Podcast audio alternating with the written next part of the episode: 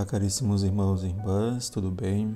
Bom, hoje estamos no 18º domingo do tempo comum no ciclo B. O evangelho de hoje é de João 6 de 24 a 35. O início do discurso sobre o pão da vida.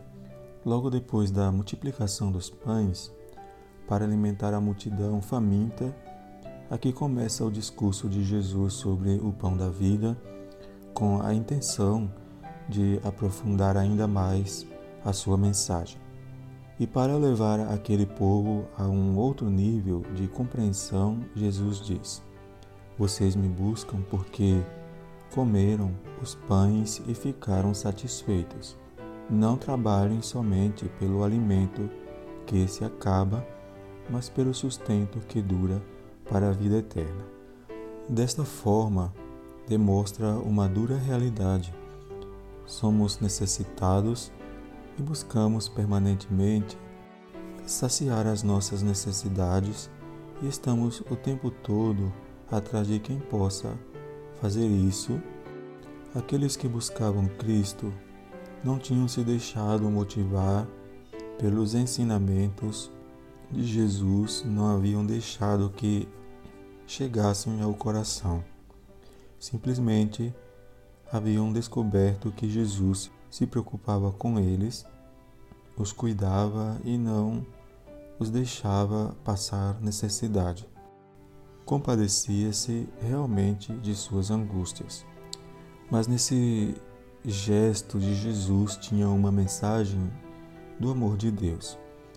Mas além das palavras, mas além das doutrinas, a fome que Jesus queria saciar era, na verdade, a fome de Deus, por isso falava de Deus.